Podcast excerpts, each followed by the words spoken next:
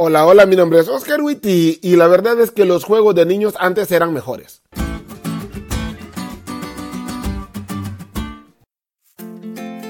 ¿Alguna vez jugaste Veo Veo?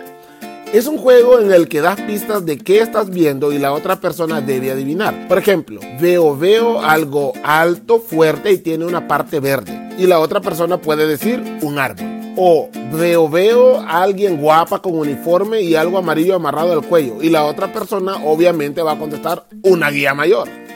Bueno, la lección de hoy nos habla de las diferencias que hay entre las profecías de Daniel y la profecía que hay en otras partes de la Biblia. A las profecías de Daniel le llamamos profecía apocalíptica y a la profecía de los otros profetas le llamamos profecía clásica. Y básicamente las diferencias entre una y la otra son tres. Número uno, visiones y sueños. Si bien es cierto podemos encontrar sueños y visiones en las profecías clásicas, la mayoría de las veces Dios habla con el profeta y él recibe la palabra del Señor, como en el caso de Amos 1.1 o Sofonías 1.1. En cambio, la profecía apocalíptica siempre va a llegar al profeta por medio de sueños o visiones. Número 2. Simbolismo compuesto. La profecía clásica tiene símbolos que en su mayoría involucra cosas de la vida diaria, como un cinto en el caso de Ezequiel o una plomada de albañil en el caso de Amós. Pero en la profecía apocalíptica hay cosas que no vas a encontrar por allí, como un león con alas o un monstruo con coronas y cuernos. Cuando llegas de turista a un país exótico como Brasil o Egipto, no te dicen, usted no se puede ir de aquí sin ver nuestro leopardo con cuatro alas o nuestro cuerno pequeño que habla unas barbaridades.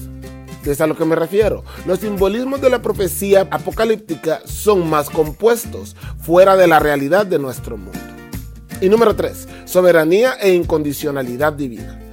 En el caso de las profecías clásicas, lo que se anuncia puede que pase o no según la respuesta humana, como en el caso de la profecía a Nínive en tiempos de Jonás. Inclusive él se enojó porque Dios no destruyó a los ninivitas como había dicho. Eso porque esa profecía era clásica y si sucedía o no dependía de la respuesta de los ninivitas que gracias a Dios decidieron hacer lo correcto.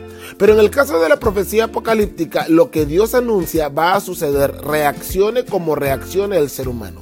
En Daniel, Dios dijo que después de Babilonia iban los medos y los persas, y así sucedió, se portaran bien o se portaran mal. Ahora que ya sabemos las diferencias entre la profecía clásica y la profecía apocalíptica, vamos a jugar veo veo. Muy bien. Veo veo un profeta que está teniendo un sueño. Profecía apocalíptica. Muy bien, porque dijimos que la profecía apocalíptica siempre viene por medio de sueños y visiones. Veo, veo un leopardo de cuatro cabezas y cuatro alas. Profecía apocalíptica. Muy bien, porque dijimos que los símbolos eran raros e iban más allá de lo real.